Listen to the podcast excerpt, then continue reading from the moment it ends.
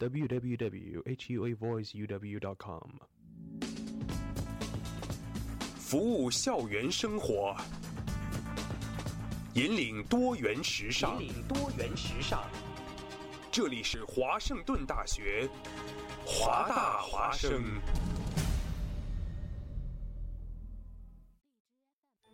烟雨朦胧，草木常青，西雅图又度过了安稳而平常的一天。暮色渐沉，喧嚣渐息，每一个夜晚，我们都在同一个地方，让声音乘着电波化为雨水。滋润所传达到的每一处土地。听众朋友，晚上好，欢迎收听直播的华大华声。生过留痕，却永不落脚，因为那道电波所承载的是锋利如现实、飘然如梦想的每一位广播人的信仰。声音在，信仰在，我们在。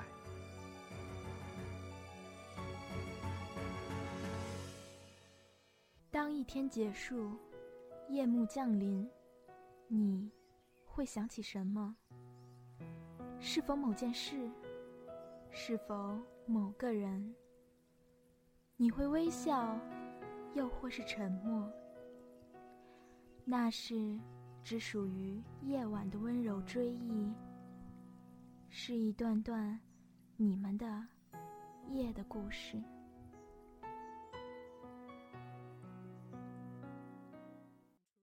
Hello，大家好。月光照进梦里，梦里有你有我。欢迎大家在周四准时收听华大华生夜的故事。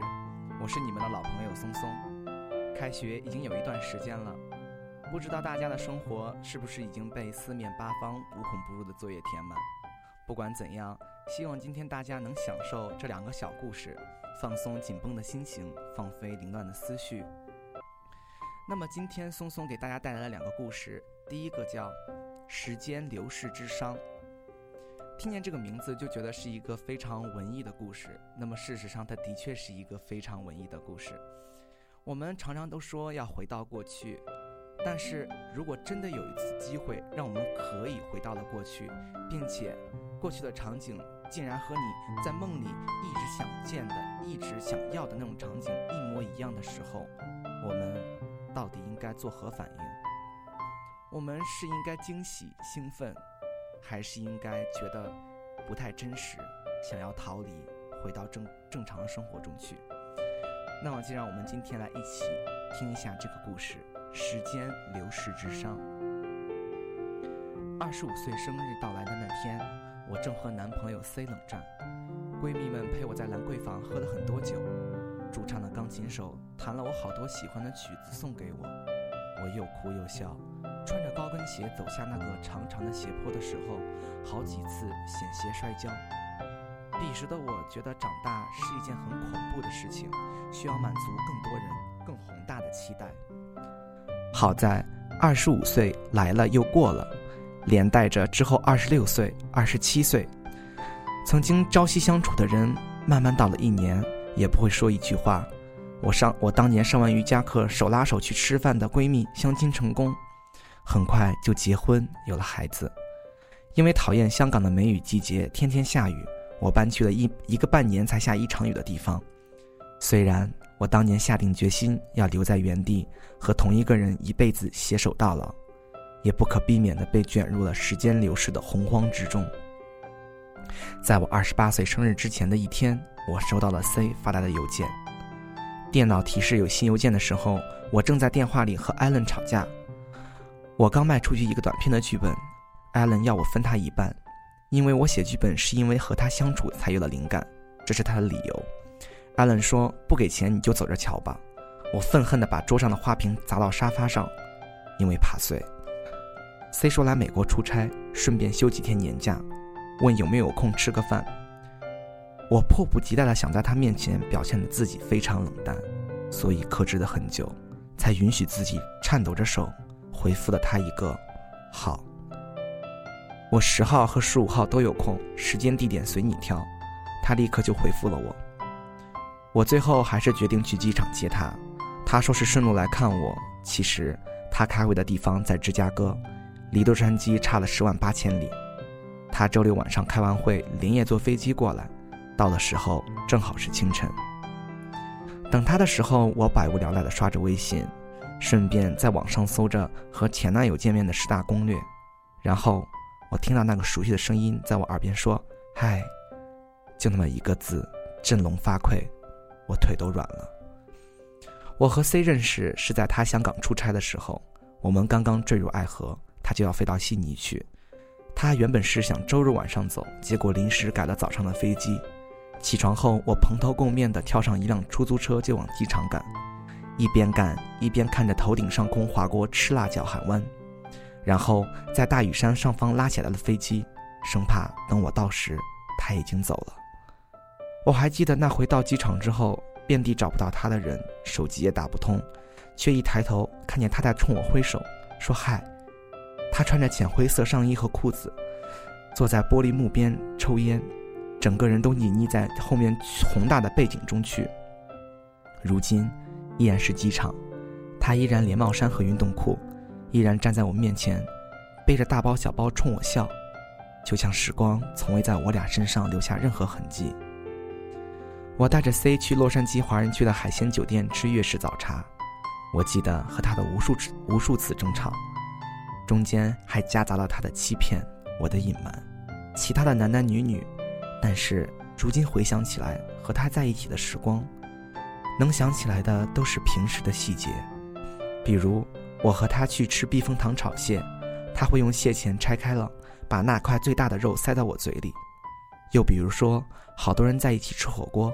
他能精准地夹起芝士包心丸放在我碗里，又比如说过马路的时候我鞋带松了，他会很自然地蹲下来帮我系好。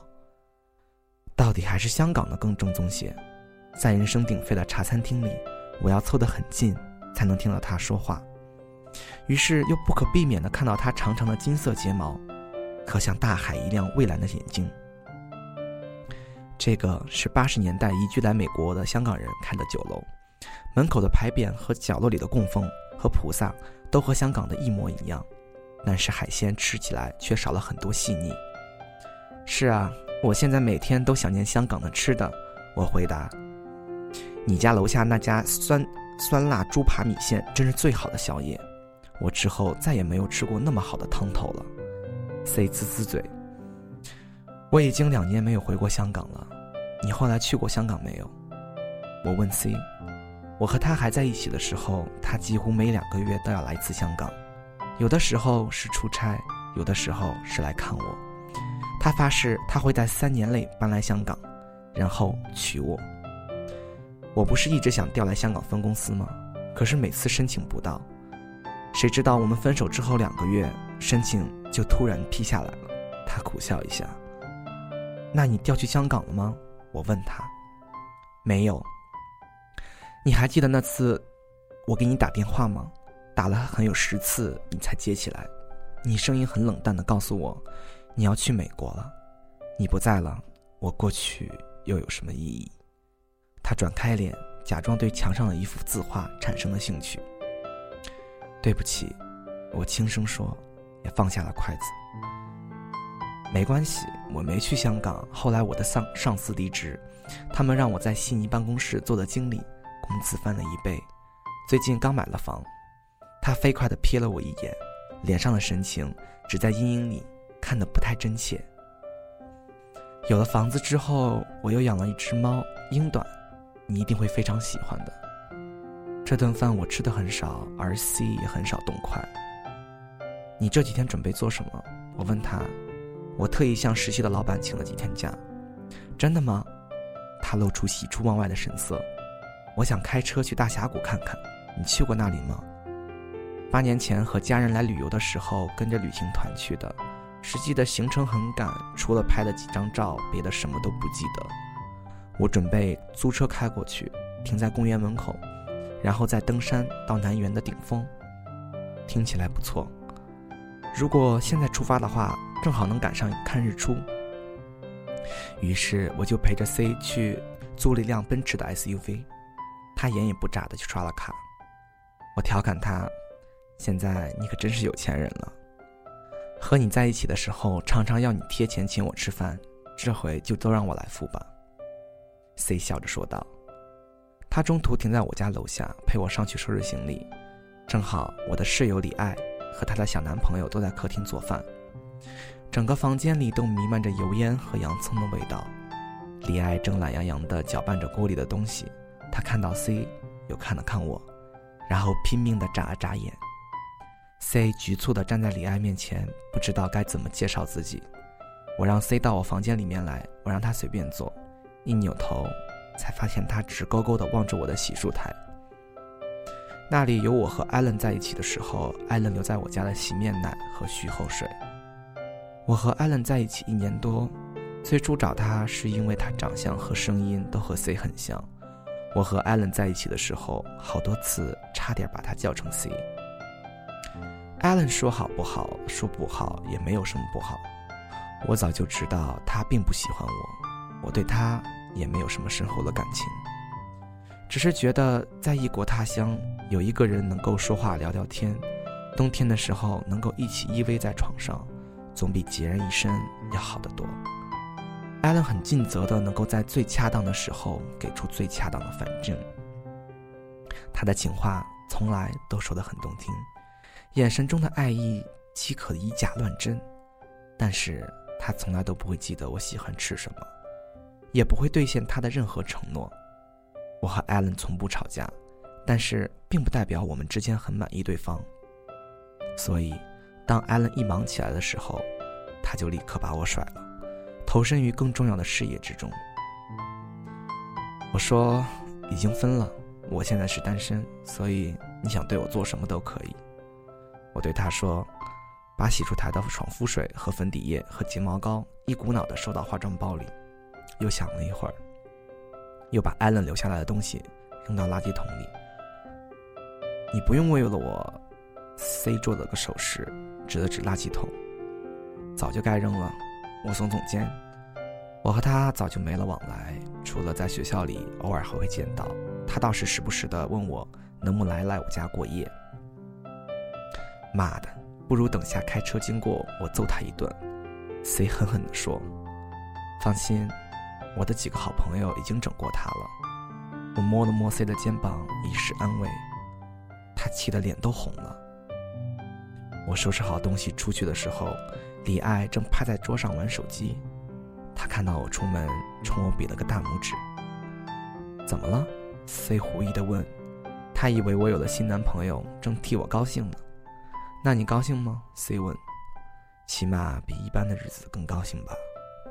我和 C 沿着十号公路向东开去。我能感到微妙的尴尬。C 说：“你随便放点音乐吧，有点声音就可以。”他专注地看着前方，因为习惯了澳洲的靠左驾驶，有几次他差点和隔壁道的车相撞。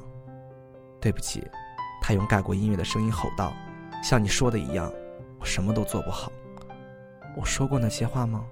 我狐疑地问。说过。就在我们分手前一个星期。对不起，我自己都不记得我说过。没关系。他扭头冲我笑了一下，夜色里的他笑容那么年轻，就像五年前我们第一次见面一样。他左边脸颊的酒窝也是一模一样。我不自觉地把手放在他的膝盖上，他伸出一只手来握住我，但很快又缩回去，紧握着方向盘。我真的是开不惯靠右行驶的路，要不我来开？我问道。不用了，我还记得我教你开车的时候，你差点把我们两条命都搭进去。他撇撇嘴，那时候我把他新买的车的后视镜都给撞掉了。我现在开的还可以，是吗？我想我已经不够了解你了。他说，我们四目相对，然后又一起看向窗外。我轻轻地说：“其实，也没有变很多。出城之前，我们在加油站加油，顺便买饮料和零食。他还记得我喜欢的薯片口味。加油站有位老人央求我们载他到几十公里外他女儿经营的一家小旅馆去。老人叫乔治，背着一个旧书包，手里还拿着一罐啤酒。C 一口就答应了。好小伙，你可帮了我的大忙，我就给你买瓶啤酒。”“谢谢，不用了。”他从来不会允许我开车喝酒。C 指了指我：“你知道喝杯啤酒不会违反交通法规的。”老人挥了挥手，看了我一眼。不过，要是我有这么漂亮的女朋友，我也舍不得冒险。老人乔治是位退伍军人，参加过朝鲜战争、越战、海湾战争，在冲绳驻扎过很多年。他拉开外套领子，让我看他肩膀上的一个伤疤。那里曾被子弹擦过，血肉愈合之后，留下了蜈蚣般曲折的回路。你们去哪儿？他礼貌地问。我们去大峡谷，那里有什么意思？除了山就是沙漠。可是我想去看看。C 出声回答。可能是我老了的缘故吧，只想待在城市里，有酒有人才热闹。我有一间挺大的公寓。每周末，我的女朋友就会来过夜。说到女朋友，他满是皱褶的脸上露出了笑容。那你这么晚还出征做什么？我问他。我女儿在钟旅泉那里经营一家旅店，我答应她今天去给她帮忙。谁能想，刚才加油的时候，车子的引擎突然坏了。听起来很有意思。有什么意思？我有五个孩子，分别和三个老婆生的。他们都散落在美国的各个角落，有个女儿还嫁去了加拿大。我之前可是飙车、出海、攀岩，样样都行。但是现在老了，什么都做不了。总是有可以做的事情嘛，我安慰他。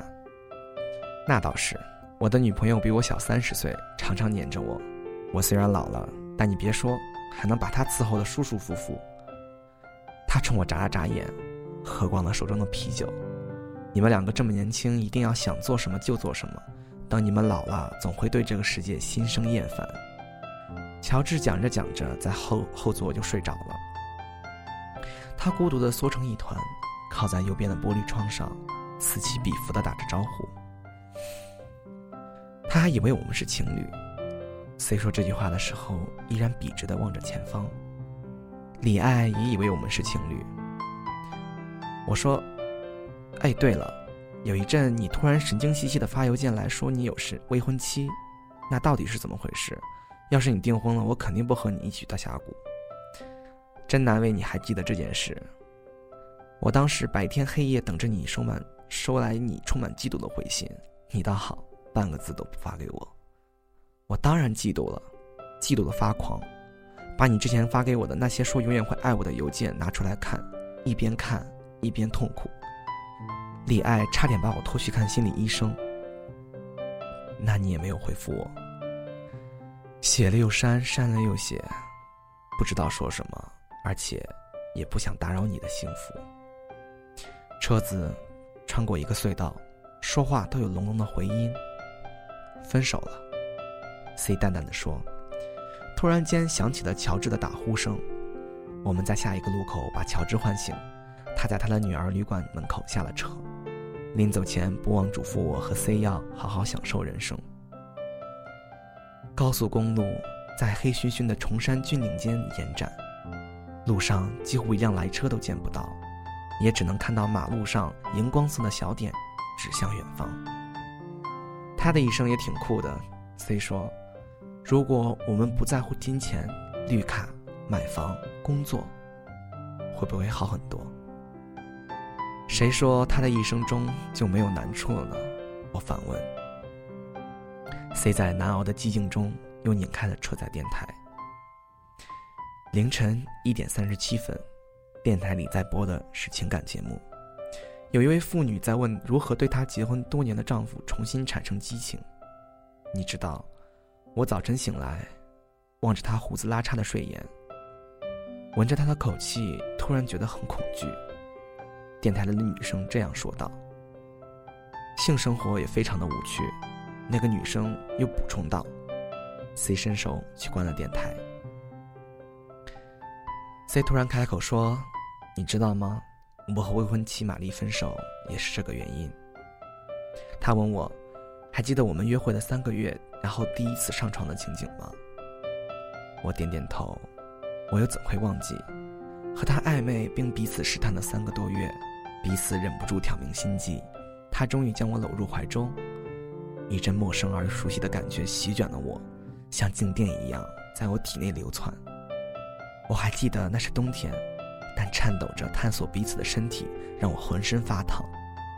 他的体温也高得吓人，指尖微微颤抖。除了他的鼻尖，还带着窗外沾满露水的冷风。和他的相遇，从一开始就像是久别重逢，所以即使知道异国恋并不容易，我们还是义无反顾陷入其中。虽说：“玛丽对我很好，她比你温柔，比你有安全感。我喝酒晚归也不打我电话，而且那段时间我确实很寂寞，并不知道自己人生的方向在哪里。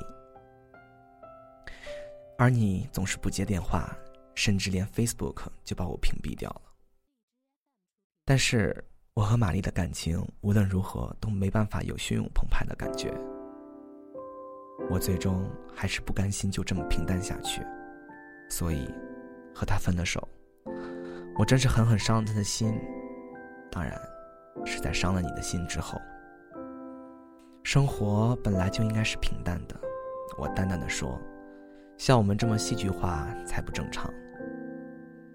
和 C 分手之后，我真的虽然非常难过，但过上按部就班的生活，确实让我慢慢平淡了下来。C 下结论般说：“可能因为体验过爱的浓烈吧，所以很怕被卡在无聊的日常生活齿轮上。”我大声说：“你可真是个渣男。”C 说：“是啊，但愿我不会伤害下一个爱我的人。” C 和我分手前几个月查出来有躁郁症，这也解释了为什么他会常常控制不住自己的情绪，歇斯底里的发起怒来，或者令人疑惑的痛哭不已。我从未质疑过他很爱我，但也常常担心他无法琢磨的发作。有几次他在家里发怒，摔碎了公寓里几乎所有可以摔碎的东西，而且抓着我的领子，死死地把我钉在墙角。捏得我手腕个个作响，有几次他在外面发作，都是因为鸡毛蒜皮的小事，比如没有赶上公交车，错过了餐厅预定的用餐时间，他坐在地上嚎啕大哭，拼命着推搡着要把我赶走。有一次我们差点被过路的车撞了，交警几乎要强制押他去医院。我害怕他失去理智的样子，怕到我每次和他见面都提心吊胆。最甜蜜的时候。也却是最胆战心惊。他常说，他心里有个魔鬼，时不时就要掌控他的脑子，让他做出极端的举动来。C 的确诊让我更加沮丧。我原本以为爱能改变一切，但说真的，我又怎能改变他自基因带来的精神失调呢？我最近都有在吃药，已经十七个月没有发作了。所以你不用担心我会做出什么来。C 看到我沉默，突然有点担心，拉住我的手。突如其来的肌肤接触让我在座位上惊跳一下。我看到他受伤的眼神，主动伸手去拉住他的手。要是你早点诊断出来，早点吃药，我们或许不会到这样的地步。我说。C 回答。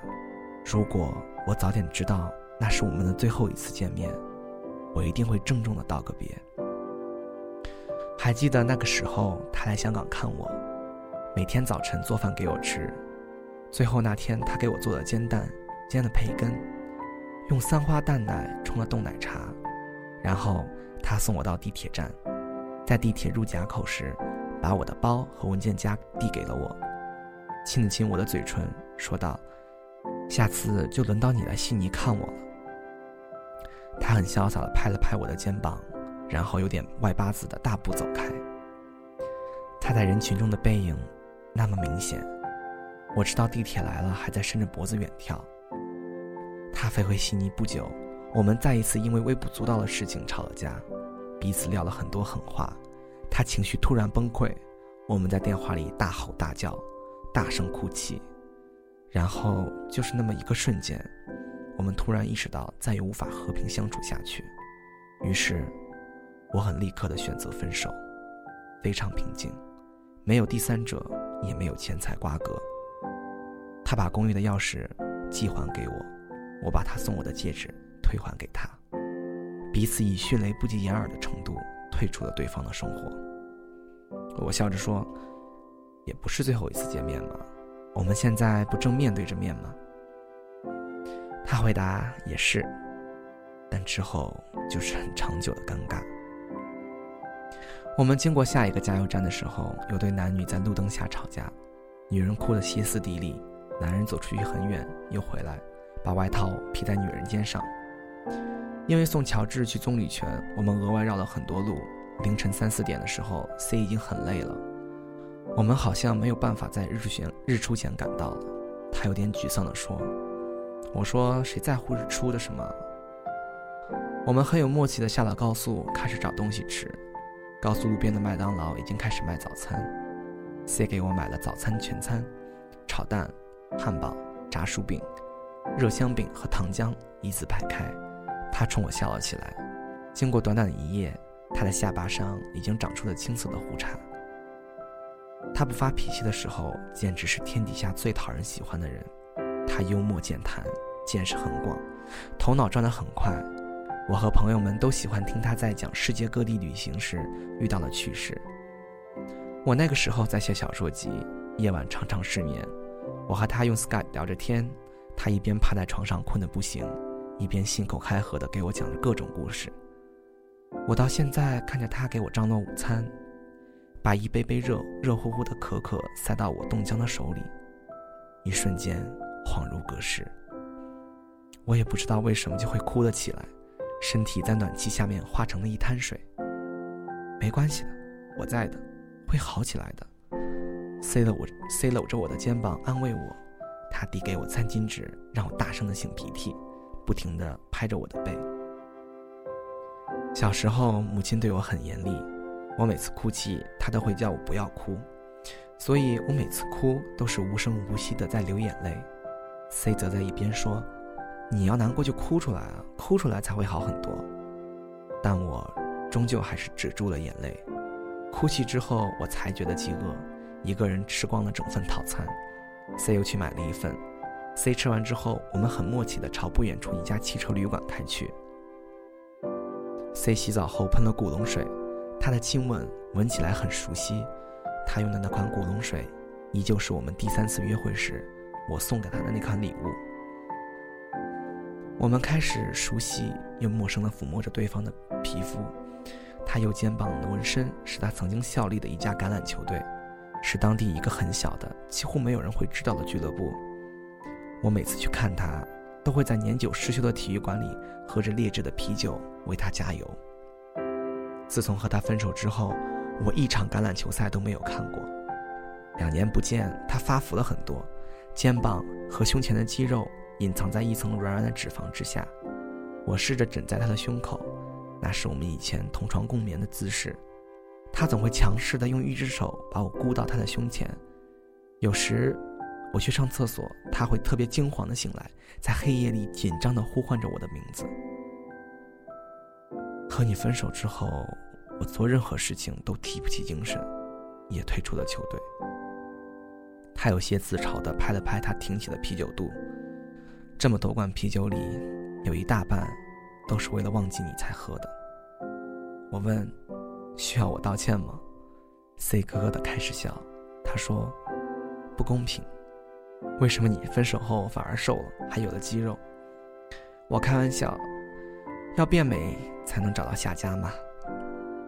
我不希望你的下家是因为你美就和你在一起。”C 一本正经的说道。他一直非常介意这一点。所以我们才会约会了三个月，都没有上床。他一直说：“我希望你知道，你即使不用付出身体，也能得到我的爱。”我们开始缓慢地亲吻对方，从脖子一直到锁骨。他一沾，他依然记得我每一个敏感的地带，但是记忆中那种浑身通了电了一般酥麻的感觉，并没有如期而至。我转过头去看 C。他看起来也很困惑。我们又试了试，还是没有感觉。C 站起身来，穿好了他的四角内裤，我去洗手间换上睡衣。C 问：“呃，我能不能抽根烟？”他很喜欢抽烟，但因为我有哮喘，所以特意为我戒了。我指了指窗口，说道：“请便。”他走过去，把窗打开，把烟圈吐到晨光里去。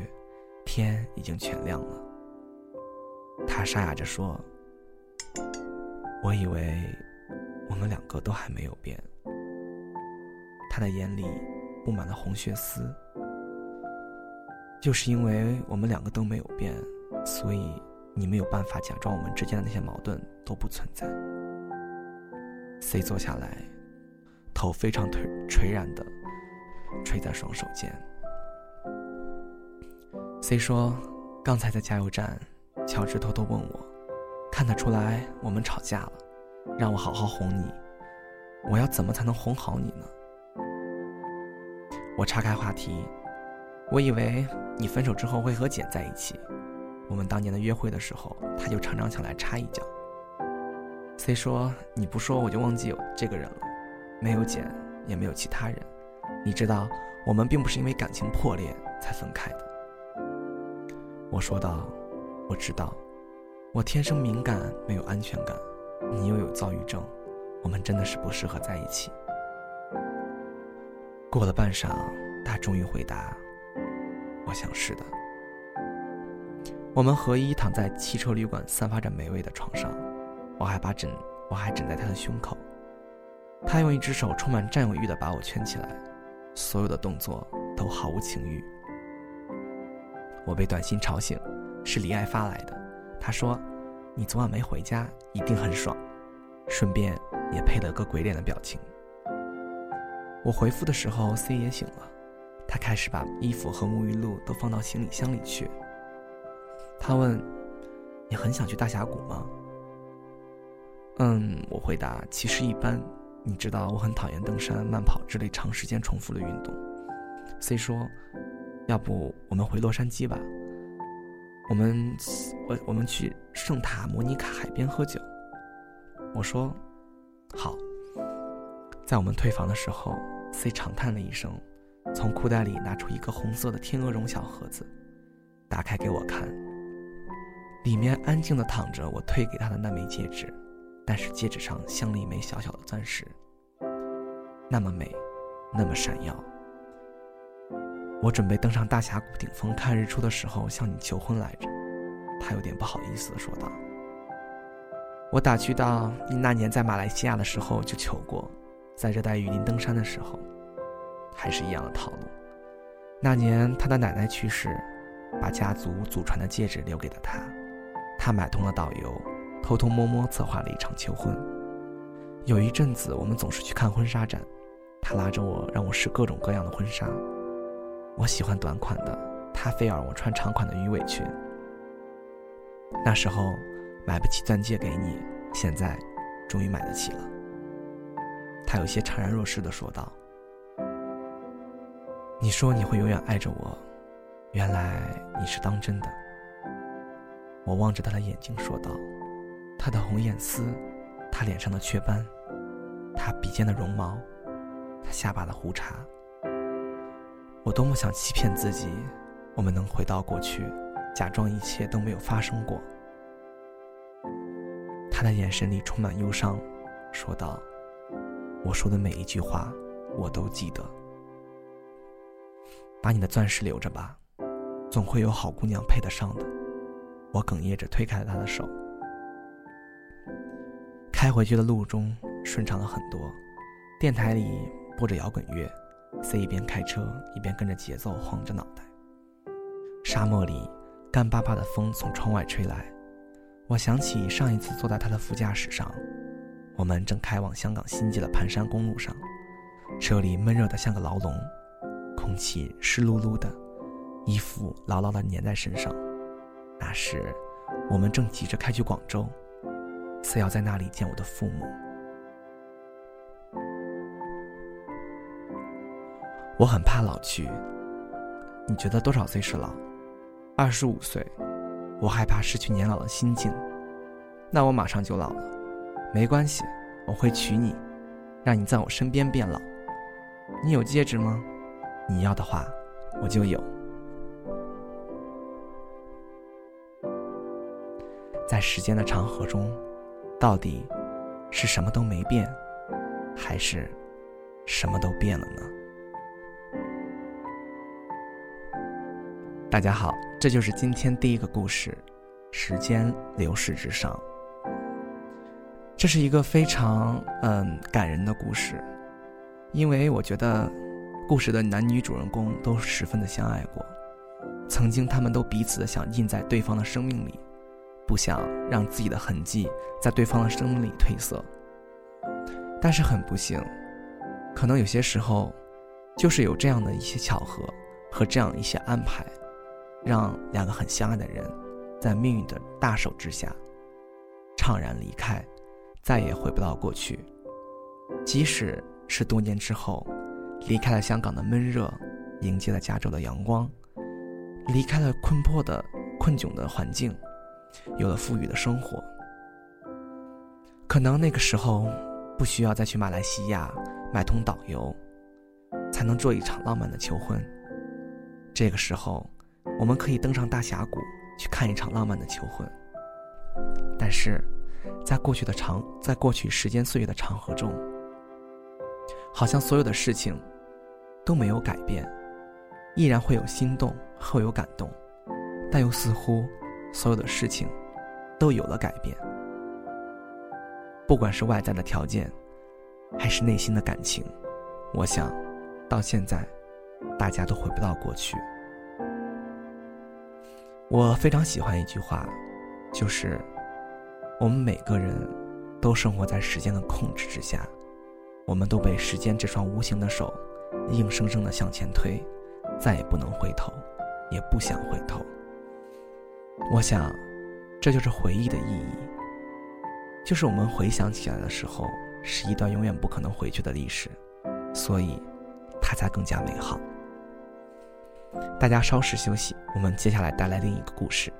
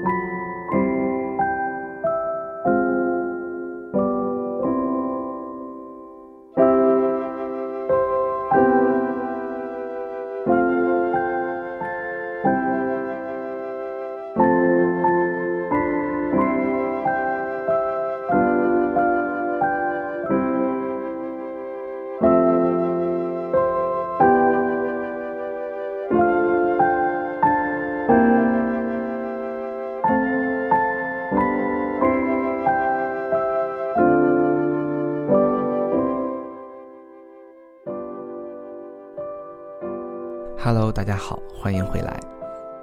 那么刚才是一段非常清新的爱情故事，那么接下来我们就来很正经的聊一聊人生。这是一个关于选择的问题。在我们受到伤害、我们受到侵犯、我们遭到背叛的时候，我们更多的时候想的是这样一个问题：不是复仇，而是原谅。那么原谅和不原谅，哪一个代价更高？武侠大师金庸先生，在他的小说里面铸造了很多英雄人物，有傻里傻气的郭靖，最后成了一代武侠大师；也有聪明机灵的黄蓉，最后人是人生赢家；有着武功盖世的老爹，有着忠贞不二、忠心不二的老公，有着自己无悔的事业，有着一双非常可爱的儿女。那么，我想，在金庸先生的小说里面，必然是有一些角色是被我们忽视和忽略的。那么今天就让我们来去聊一下这样一个非常不起眼的几个角色。第一个是武三娘。武三娘是《神雕侠侣》里面武三通的妻子，一个不太起眼的小配角。到底有多不起眼呢？无名无姓，丈夫叫武三通，他就直接叫武三娘了。这个名字，金庸先生起的有深意，因为此女完全是一个为丈夫、为家庭而活着的，三从四德的好人妻，自己的个性一概没有。武三通出身名门，师傅是鼎鼎大名的南帝，自己原来也做过大理寺的高官，且功夫了得。但就是这么一个憨厚的老汉，却恋上了自己从小养大的义女何婉君。义女要和陆姓鲜肉结婚，他就恼了，竟然和李莫愁一起闹婚。李莫愁是陆姓鲜肉的前任，估计还达成了和李莫愁一人抢走一个的协议。事情失败之后，从此疯疯癫癫，四处游荡，老婆孩子一概不管。武三娘面对这样的丈夫，是怎么做的呢？她忍辱负重，丈夫恋上一女，江湖众人舆论不堪想象，独自带大了大武和小武两个孩子，最后在丈夫脚上中了冰魄银针剧毒之时，用嘴吸出毒血，拿自己的命换了丈夫的命。武三娘最后给丈夫舔脚而死，我觉得算是金庸给她的一个态度。这种原谅和奉献，纵然令人敬佩，却是完全自低的身份的，是不公平的、可悲的。可惜的是，武三娘这样舔丈夫脚的典型中国女人的精神，一直绵延到今天，也不曾断绝。那么第二个人物是宁中则。好多看金庸的人对宁中则都无比钦佩，说她是金庸笔下第一女侠。我想，这很大原因是她老公衬托的。要说伴侣劈腿，你原谅不原谅，还算是个问题。像宁中则老公这样挥剑自宫，劈腿都已无腿可言的，就真的不知道该说什么好了。然而，宁女侠却堪忍，忍辱负重。看着老公一步步黑化，谋夺剑谱，谋害徒弟，为当五岳盟主无所不用其极，最后连男人都不做了，她却时时刻刻地维护着面子上的和平。虽然私底下里义正言辞地斥斥责老公，但是，并没有任何效用。最后，女儿也死了，徒弟也被赶出师门，还被丧心病狂的老公偷袭，终于。不堪忍受一切，自杀了。如果说武三娘是典型的被辜负的中产之妻，宁中则就是典型的被辜负的 CEO 之妻，两者并无太大区别，一样的可悲，一样的直到今天都并不并不少见。那么说了两个选择原谅的，那么有谁选择了不原谅呢？一灯。一灯大师在出家之前是大理大理国的皇帝，有一个非常宠爱的妃子叫刘英。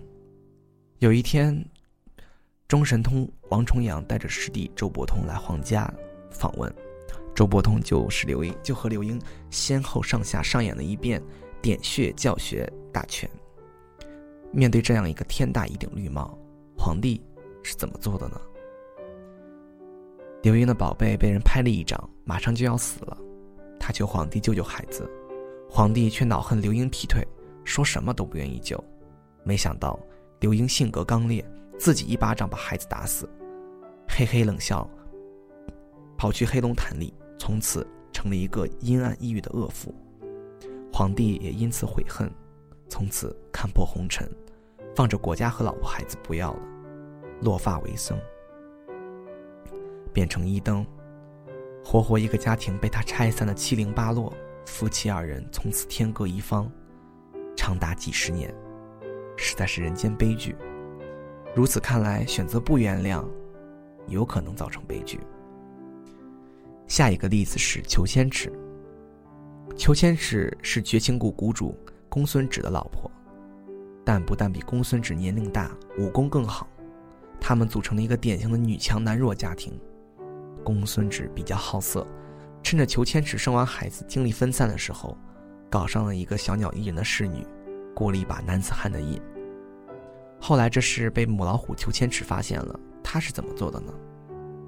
裘千尺当机立断，马上抓住了公孙止和小三，解剖奸情还不算完，竟直接将两人扔到情花丛中，让他们身中剧毒，还把所有的绝情丹都泡在砒霜里，只留下一颗药。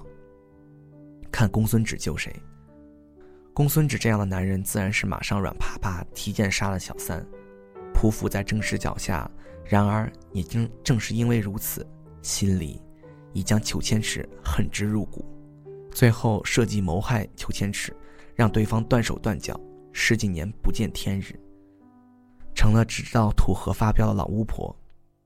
由爱生恨到了这个下场，也是因为裘千尺的不原谅。看起来似乎选择原谅，要比不原谅好得到好结果的几率更大，但其实不然。忍辱负重，勉力维持，虽然看上去保护了关系，然而却在心中栽的刺。从此永远宝宝心里苦，宝宝不说。看着宁中泽和武三娘，他们的后半生可有丝毫快乐可言？但是，选择不顾一切撕破脸皮呢？如果碰上对方是刘英那样的刚烈人物，关系可能会破裂；如果碰上公孙止那样阴险猥琐的，可能会留下祸患，风险太高，也不可行。原谅也不对，不原谅也不对，难道真的没有办法了吗？当然不是。面对爱人劈腿，金庸大师给了我们一个完美的解答，那就是《天龙八部》里面段誉的妈妈，刀白凤。众所周知，刀白凤的老公段正淳不但贵为王爷，还是个情圣，四处沾花惹草，风流不断。劈腿的事情做得太多太多了。刀白凤乃是少数民族酋长的女儿，老公劈腿成瘾，心中有多苦，就更不必说了。话说有一天，白衣美女刀白凤想着丈夫四处乱搞的事情，凄惨着，一边流泪一边四处外逛。在路边发现了衣衫褴褛、身受重伤、伤口里往外爬去的段延庆，然后就和段延庆发生了不可描述之事。段延庆因为不能动，是全程躺着的，最后真的很惊讶的怀上了孩子，就是段誉。从此之后，刀白凤消停多了，心里也平衡了，和段正淳的婚姻也一直保持的很好。至少从段誉的性格来看，他们的家庭关系是真诚而和谐的。最后，刀白凤竟然还和段正淳及他的情人一同慷慨赴死，真正做到心无挂碍，求人得人。所以，比原谅和不原谅更重要的，是想办法让自己心理平衡。除了这个完美的解答，金庸大师还写了一个面对伴侣劈腿如何抉择的终极版本。那就是武当六侠殷离亭。殷离亭和峨眉高徒纪晓芙的婚约是受了整个江湖祝福的，没想到纪晓芙被杨逍掳走，半推半就做了那回事，之后还有了爱情的结晶，杨不悔。那么天性温和的殷离亭是怎么做的呢？他什么也没做，不光如此，还被奸人打断浑身骨头，躺在床上。天天让自己和老婆别人，和自己老婆和别人生的女儿照顾着，时不时的哭上一哭，表达自己对死去老婆的思念。结果，他老婆和别人生的这个小女孩就爱上了他，最后和他结婚了。殷离亭和这小女孩差了将近二十岁不说，这几乎是发生在武当名门正派最惊世骇俗的事情。单单想过殷离亭如何面对给自己戴过绿帽子。如今却成了自己老丈人的杨逍，就觉得尴尬无比。然而最后，殷离婷和小女孩的婚后生活却非常的幸福。所以，如果你实在心理平衡不了，也可以一直等着，好好活下去，总能让你逮着讨账的机会。不过，我觉得还是要正能量的呼唤一句：保持和谐，不要松，夹紧双腿，不要劈，这才是世界大同、宇宙和平的终极奥义。那么，其实听完了这篇故事，我们心中都有一个，呃，还是有一个问号：到底在最后是原谅还是不原谅？因为毕竟小说里面的故事是虚构的，是理想化的，我们不可能在面对丈夫出轨或者面对自己的妻子出轨的时候，很淡定、很自然的做出选择，寻求自己的心理平衡。我想，这是现在中国很多人的现状：丈夫在外面打拼家业，辛苦奔波，可能在外面的很多苦都是女人不能理解的。但女人何尝又不是有很多苦呢？在家里照顾孩子，周旋婆婆，还要照顾自己娘家那边的亲戚朋友，还要有自己的生活去照顾，还要时时刻刻担心外面的男人会不会出轨。我想，我们每个人都要都需要寻找一种方式去达到平衡。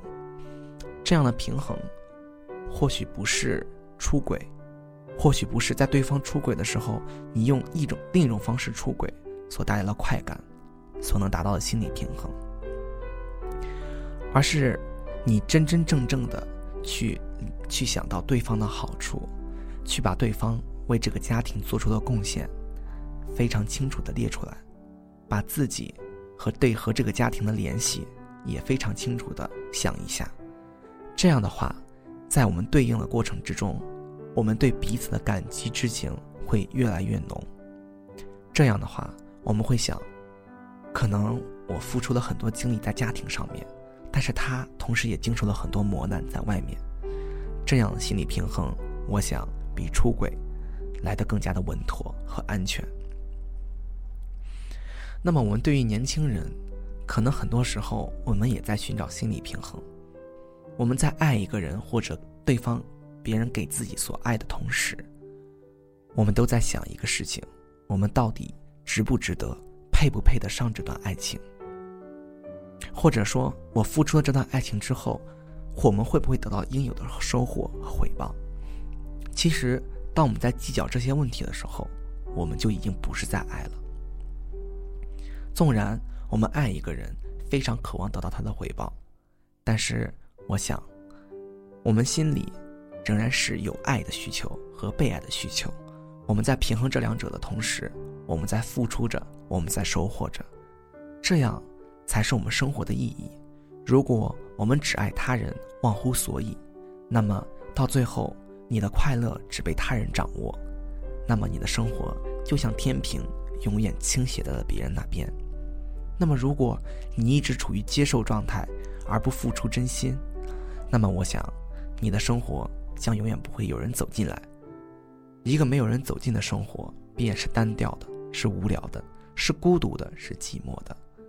所以，我想，在这方面，我们也需要做到平衡。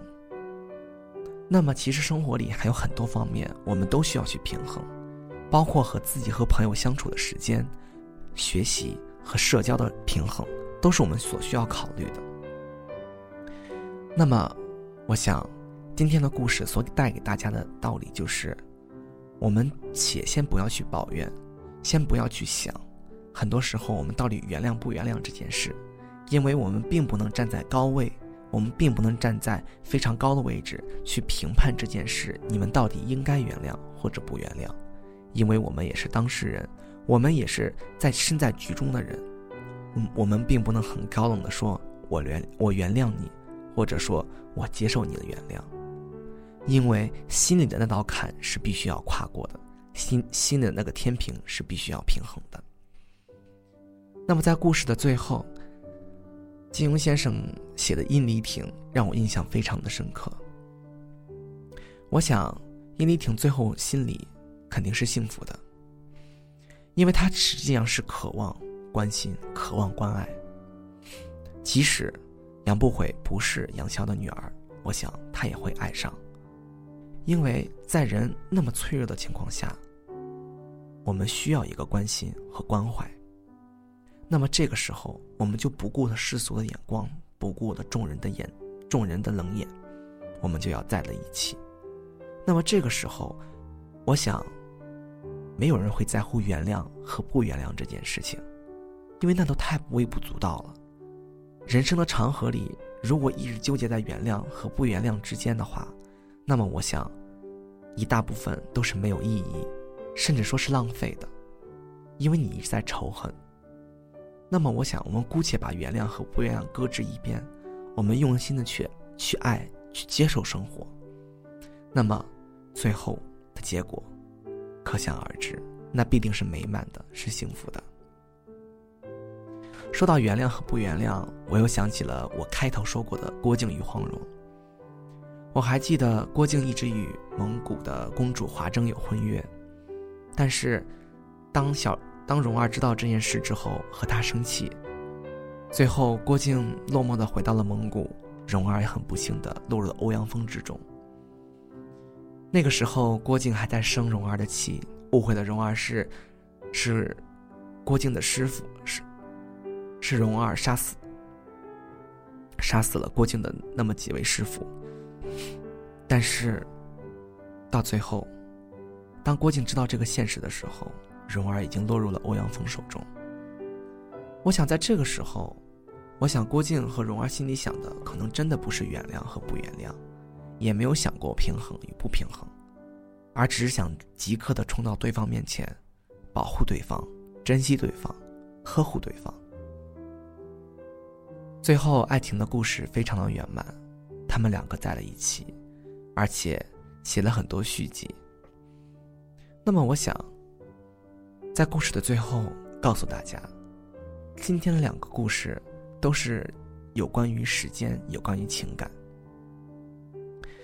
在时间流逝过的过程中，我们或许都很想回到过去，回到那个让我们珍惜的时刻，回到那个让我们日思夜想的人的身边。但是，即使回到他们身边，却发现时光荏苒，白驹过隙，已经从手中流去的沙，已再堆不成心形的形状。我们可能还会坐在一起，还吃同样的饭，聊一样的天。但当时的感觉已不复存在，已成过眼云烟。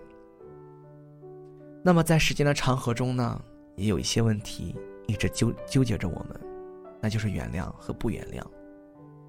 选择原谅可能是忍辱负重，维持面子上的平衡；选择不原谅，可能是心生暗恨，最后生活的不愉快。